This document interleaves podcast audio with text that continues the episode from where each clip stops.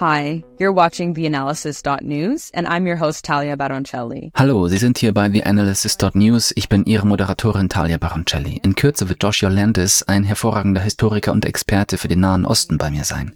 Wir werden über den Angriff sprechen, bei dem drei US-Soldaten in Jordanien getötet wurden, sowie über zahlreiche andere Angriffe in Syrien und im Irak. Wenn Sie diese Inhalte interessieren und Sie uns unterstützen möchten, können Sie dies tun, indem Sie auf unsere Website theanalysis.news gehen und rechts oben auf den Spenden-Button klicken. Stellen Sie sicher, dass Sie sich in unsere Mailingliste eintragen, so erhalten Sie immer die neuesten Informationen, wenn wir unsere Sendungen ausstrahlen. Abonnieren und liken Sie die Sendung, wo immer Sie Ihren Podcast hören oder sehen, sei es auf YouTube, Spotify oder Apple. Bleiben Sie dran für mein Interview mit Joshua Landis. Stay tuned for my interview with Joshua Landis.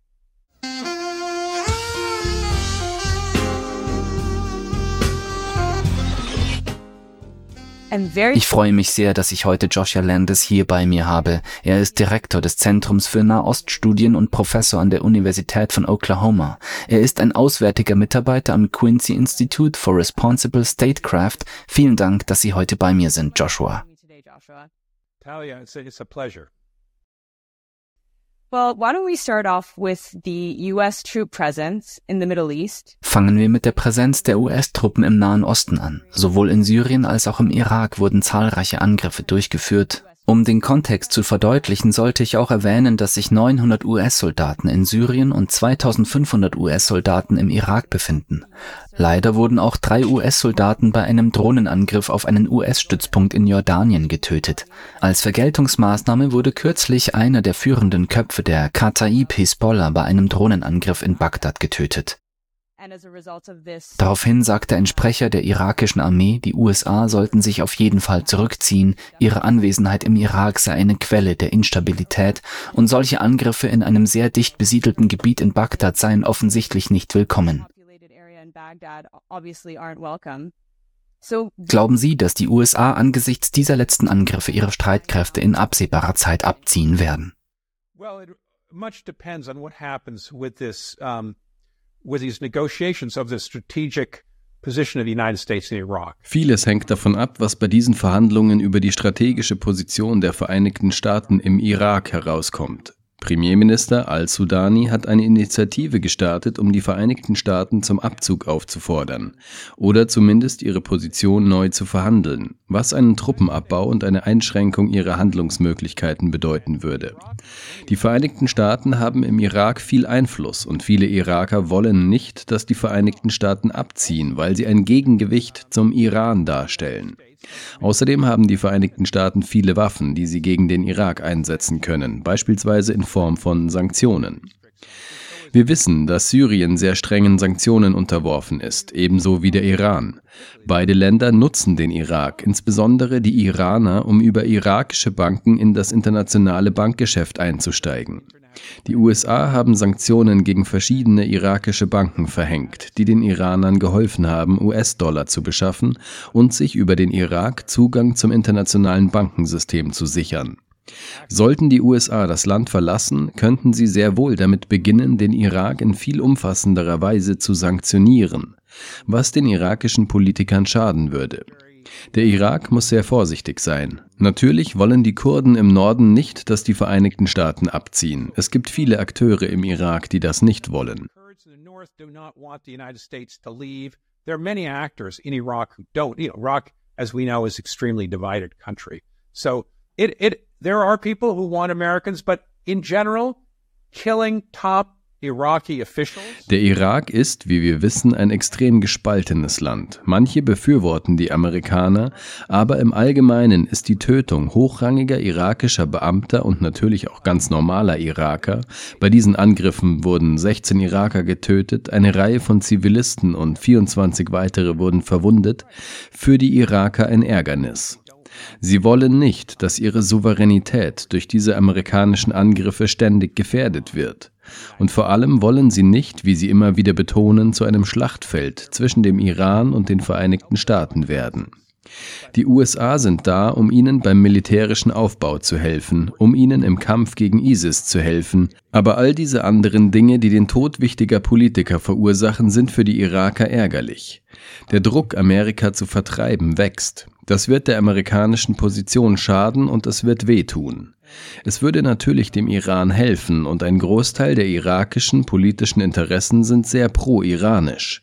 Sie wetzen ihre Messer und hoffen, diesen Krieg der Gegenseitigkeit zu einem Crescendo zu treiben, bei dem die Iraker sagen werden, raus hier.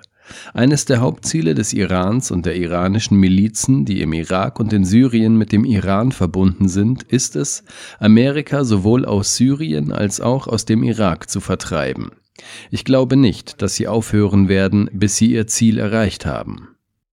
And the Iranian militias that, that uh, are connected to Iran in Iraq and Syria is to get America out of both Syria and Iraq. And I don't think they're going to stop until they, they achieve their ends. Sie haben kürzlich einen Beitrag für das Quincy Institute geschrieben, in dem Sie erklärten, nicht nur der Iran wolle, dass die USA die Region verlassen, sondern auch der Irak, Syrien und die Türkei. Das wirft die Frage auf, warum die USA überhaupt dort sind. Ich weiß, dass viele der Truppen, die in den Irak und nach Syrien geschickt wurden, ursprünglich dazu dienten, ISIS zu bekämpfen. Können Sie auch nur annähernd behaupten, dieses Mandat sei immer noch gültig und deshalb seien Sie noch dort? Oder hat sich das Ziel inzwischen verändert, so dass es nur noch um Selbsterhaltung geht und um den Versuch, ihre Präsenz dort um ihrer Selbstwillen aufrechtzuerhalten. Da haben Sie völlig recht, Talia. Sie haben den Nagel auf den Kopf getroffen, denn die ursprüngliche Mission war der Sturz von Saddam Hussein im Jahr 2003, was uns überhaupt erst in den Irak geführt hat. Amerika hat sich unter Präsident Obama weitgehend zurückgezogen. Dann ist ISIS explodiert, weil Amerika 2011, als der arabische Frühling in Syrien ausbrach, den Sturz der Regierung Assads mitorganisiert hat. Bis 2012 pumpten die Vereinigten Staaten Milliarden von Dollar in den Aufbau syrischer Oppositionsgruppen. Amerikas Verbündete Saudi-Arabien, die Türkei, Katar und andere schickten ebenfalls Milliarden von Dollar und viele Waffen. Amerika versuchte dies über die CIA-Zentren sowohl in der Türkei als auch in Jordanien zu organisieren. Aber das führte dazu, dass die syrische Armee fast zusammenbrach und sich aus ganz Ostsyrien zurückziehen musste. Das bedeutete, dass Ostsyrien zu einem Tummelplatz für diese verschiedenen Milizen wurde. ISIS, ehemals Al-Qaida im Irak, die von den amerikanischen Streitkräften weitgehend zurückgedrängt worden war, entstand in Syrien und konnte sich entlang des Euphrat ausbreiten, Raqqa einnehmen, ISIS gründen, wie wir 2015 gesehen haben, und sich 2014 in den Irak zurückziehen und einen Staat von der Dimension Großbritanniens errichten. Dann mobilisierte Amerika die Truppen wieder und erhielt von der irakischen Regierung beträchtliche Unterstützung bei der Vernichtung von ISIS. Das hat die Türkei natürlich verärgert, weil es bedeutete, dass Amerikas Strategie darin bestand, die Kurden in Syrien zu bewaffnen und eine kurdisch geführte Miliz aufzubauen, die jetzt syrische demokratische Kräfte genannt wird und mit einer virulenten antitürkischen Bewegung innerhalb der Türkei, der PKK, verbunden ist. Die Türkei sieht das so, dass Amerika ihr in den Rücken fällt und eine terroristische Organisation unterstützt. Die Türkei ist strikt dagegen, dass Amerika in der Region ist, seine Stützpunkte hat und diese kurdischen Kräfte ausbildet und bezahlt, damit sie stark werden. Sie haben also recht. Syrien ist strikt dagegen, weil sich die amerikanische Politik metastasiert hat und, wie Sie angedeutet haben, nicht mehr gegen ISIS gerichtet ist. Es gibt zwar ein Anti-ISIS-Element, aber es dient hauptsächlich dazu, Assad zu bestrafen und ihn schwach zu halten. Amerika hat sich die besten Öl- und Gasfelder Syriens, die sich im Nordosten befinden, sowie die besten landwirtschaftlichen Flächen genommen. Es hat sie den Kurden überlassen, die die amerikanischen Bemühungen und die amerikanische Stellvertreterarmee unterstützen, die es dort gibt, die aber dem syrischen Volk vorenthalten wird. America's taken all of Syria's best oil fields, gas fields, which are in the northeast, as well as its best agricultural land, and is turn that over to the Kurds, which supports the American effort and America proxy armies there, but is denied to the Syrian people. So the Syrian government doesn't have enough oil or gas to run its own uh, its own electric stations. Die syrische Regierung verfügt nicht über genügend Öl oder Gas, um ihre eigenen Elektrizitätswerke zu betreiben. Die Syrer bekommen höchstens eine Stunde oder zwei Stunden Strom pro Tag. Sie leben ohne Kühlschränke. Im Winter frieren sie. Ich habe mit der Familie meiner Frau gesprochen, die aus Syrien stammt und noch dort lebt. Wenn wir mit ihnen sprechen, sitzen sie in ihren Winterjacken und frieren in ihren Häusern, weil es keine Heizung gibt. Sie müssen zu bestimmten Tageszeiten einkaufen gehen, damit sie ihr Hähnchen sofort essen können, denn der Metzger schlachtet die Hähnchen erst um 4 Uhr nachmittags, wenn es Zeit für das Abendessen ist, sonst verdirbt das Fleisch. Sie haben keine Kühlschränke. Der ganze Ort ist ein einziges Chaos. Sie geben den Amerikanern die Schuld daran, weil sie ihnen ihr Öl und Gas wegnehmen, diese kurdische Quasi-Unabhängigkeitsbewegung unterstützen, dort eine Armee aufbauen und ihnen wichtige Ressourcen vorenthalten. Die syrische Armee will sie nicht, die irakische Regierung will sie zunehmend nicht, die türkische Regierung, entschuldigen Sie bitte, will sie nicht. Natürlich wollen die Kurden sie, denn der Nahe Osten ist, wie Sie wissen, entlang dieser ethnischen und religiösen Trennlinien extrem gespalten. Amerika hat immer mehr Feinde, die es vertreiben wollen, und Gruppen wie die Kataib Hisbollah, deren Anführer gerade von Amerika getötet wurde, ermutigen, die Stützpunkte anzugreifen und zu versuchen, sie zu vertreiben. Der Iran will sie natürlich aus den offensichtlichen Gründen nicht dort haben. Die Vereinigten Staaten bleiben auch deshalb dort, weil sie in einem Wahljahr nicht verlieren wollen, in dem Präsident Biden der Schwäche bezichtigt werden würde und in dem die Kurden durch einen Abzug der Amerikaner genauso geschädigt würden wie die proamerikanischen Afghanen. Er will nicht, dass er vor einer Wahl auch noch einen Afghanen am Hals hat. Er will nicht abziehen und wir versuchen zu bleiben. Dieser Kreislauf, in dem die Amerikaner immer neue Gründe finden, um an einem Ort zu bleiben, an dem ihre Aufgabe, die Bekämpfung von ISIS, weitgehend abgeschlossen ist. Es muss gesagt werden, dass auf lange Sicht der einzige Weg, ISIS vom erneuten Wachstum abzuhalten, darin besteht, starke Zentralregierungen mit kompetenten Polizeikräften zu haben, die ihre Länder kontrollieren können. Das war die Situation, bevor Amerika in den Irak einmarschierte. Natürlich waren es widerwärtige Diktatoren, aber es gab ISIS nicht. Es gab auch keine Al-Qaida. Diese wurden in der Region eingeführt, als Amerika die Zentralregierungen zerstörte. Die Zentralregierung des Irak, wo es keine Regierung gab, und natürlich strömte die Al-Qaida in das Land, ebenso wie diese anderen dschihadistischen Gruppen, und sie breiteten sich aus. Langfristig werden sich sowohl die syrische als auch die irakische Regierung um ISIS kümmern müssen, und sie sind heute weitgehend in der Lage, dies zu tun. Wenn Amerika sie dabei unterstützen will, kann es dies von Katar, der Türkei oder von Nachbarländern wie Kuwait aus tun. Es muss keine Truppen im Irak und in Syrien haben. Sie dort zu behalten, wird die amerikanischen Truppen gefährden, weil es sich um kleine Stützpunkte handelt, die in diesen Wüstengebieten verstreut sind. Und sie sind leichte Beute für eine Nachbarschaft, die sie dort nicht haben will. you know, from neighboring countries like Kuwait, it does not have to have troops inside Iraq and Syria. And keeping them there is going to endanger American troops because these are small bases scattered around in these desert areas, and they're sitting ducks um, with a neighborhood that does not want them there.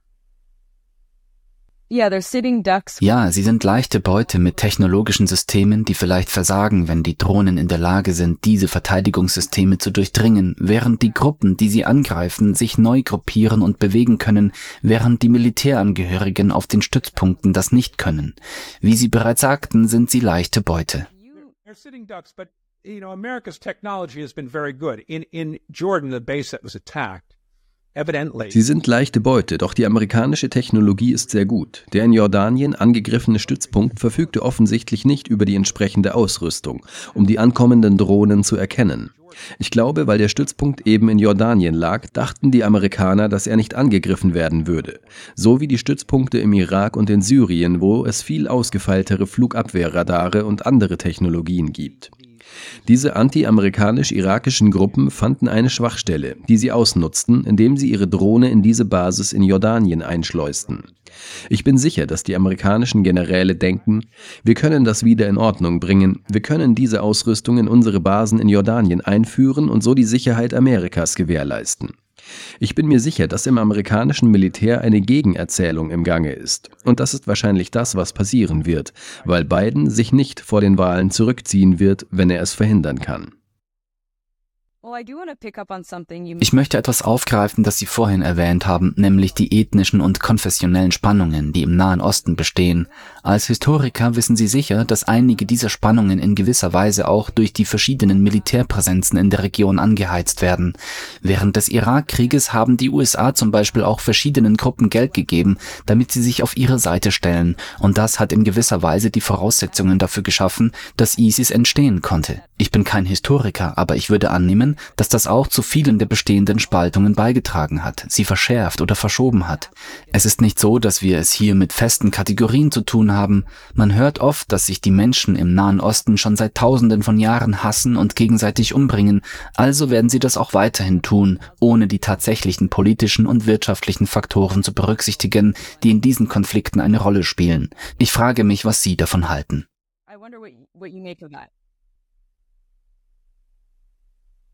Well, you're you're absolutely right, Talia. If I if I can, you're absolutely right. The United States, as all imperial powers, Sie haben absolut recht. Die Vereinigten Staaten haben wie alle imperialen Mächte das Teilen und Erobern als Hauptwaffe eingesetzt, um sich dort durchzusetzen. Das hat Amerika getan, um Saddam Hussein zu besiegen. Unsere brachialste und einfachste Strategie im Jahr 2003, als wir den Irak eroberten und den Zentralstaat zerstörten, bestand darin, die sunnitischen Araber, die die Saddams Baath-Regierung beherrschten, zu stürzen. Saddam war ein Sunnit aus Tikrit, der Baath-Partei und dem Militär. Die Spitzenpositionen wurden von sunnitischen Arabern beherrscht, die unter den Osmanen regiert hatten und unter dem Faisal-Regime, dem haschemitischen Königreich, und dann unter der Baath-Partei weiter regierten. Die Mehrheit der Bevölkerung waren natürlich die Schiiten, auf die Amerika schaute und die es von der Unterschicht an die Spitze der Gesellschaft katapultierte. Die Schiiten waren unter dem Osmanischen Reich stark diskriminiert worden und wurden auch unter dem Baath-Regime diskriminiert. Amerika katapultierte sie an die Spitze der Gesellschaft. Also. So America catapulted them to the top of society.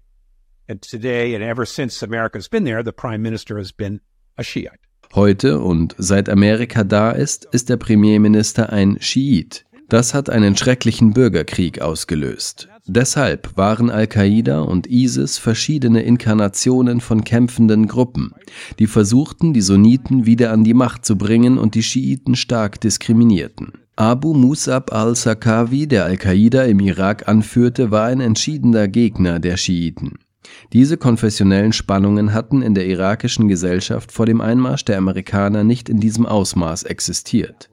Der Bürgerkrieg hat diesen Hass nur noch verstärkt. Natürlich hat Amerika die Kurden privilegiert und ihnen Autonomie im Norden gewährt, die sie auch genießen. Und die irakische Armee geht nicht in den Norden. Die kurdischen Regionen haben ihre eigene Peschmerga-Armee. Der Irak ist stark gespalten und eine Gruppe wird gegen die andere ausgespielt. Bei den Bemühungen, Präsident Assad in Syrien zu stürzen, ist etwas ganz Ähnliches zu beobachten. Die konfessionellen und ethnischen Feindseligkeiten sind heute in Syrien sehr ausgeprägt, weil die Kämpfe und der Bürgerkrieg auf einen schwachen Staat zurückzuführen sind, der gestürzt wurde und in dem jede Gruppe anfing, sich gegenseitig zu bekämpfen und motiviert wurde, einander zu misstrauen. Seit Amerikas Versuch, Macht, Teilhabe und Demokratie aufzubauen, ist es, wie Sie wissen, unendlich schlimmer geworden. Wenn wir den Amerikanern diese Ambitionen zugestehen wollen, dann sind sie sicherlich gescheitert und haben nur einen sehr gespaltenen Nahen Osten geschaffen. Power sharing, democracy. I mean, if we're going to credit America with those ambitions in going in, they certainly failed. And they've only created a, a very, um, you know, a very divided Middle East. Wie sieht Ihrer Meinung nach jetzt der Plan aus? Außenminister Lloyd Austin sagte, dass man in Verhandlungen mit dem Irak stehe, um möglicherweise einen Truppenabzug zu diskutieren. Aber glauben Sie, dass der Angriff auf die Soldaten in Jordanien nach diesem Anschlag das Ende dieser Verhandlungen bedeutet? Oder ist das nur ein Vorwand, um zu sagen, wir werden keine Truppen abziehen, wir können sogar noch mehr Truppen in die Region schicken? Well, I think, you know, the, the prime ministers of Sudani is engaged in these talks, and he has he has asked America to leave as well, but he's never set a date. Ich denke, dass Premierminister al-Sudani an diesen Gesprächen beteiligt ist und auch Amerika gebeten hat, abzuziehen, aber er hat nie ein Datum festgelegt.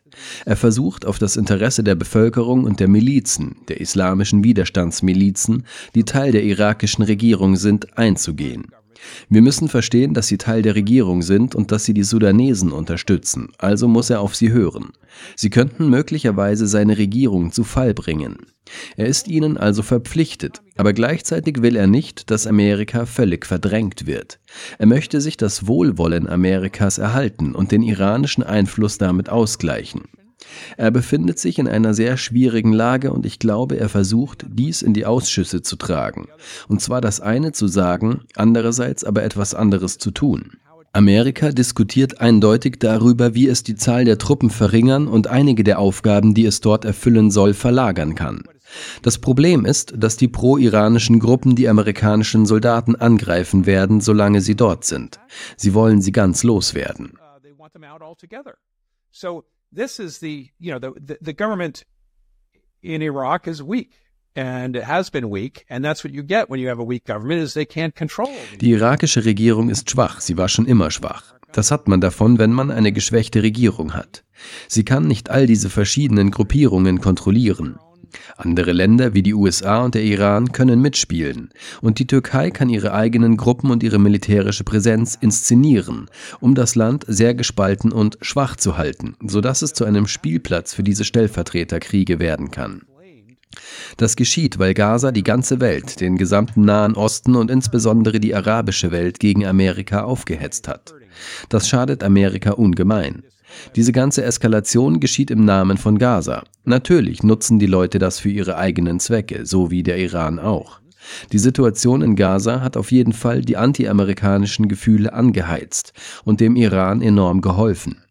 Es hat der gesamten Widerstandsfront mit diesen pro-iranischen Milizen geholfen, von der Hisbollah über die Assad-Regierung bis hin zur Kataib-Hisbollah und den anderen im Irak, die früher von den Menschen in allen drei Ländern kritisiert wurden.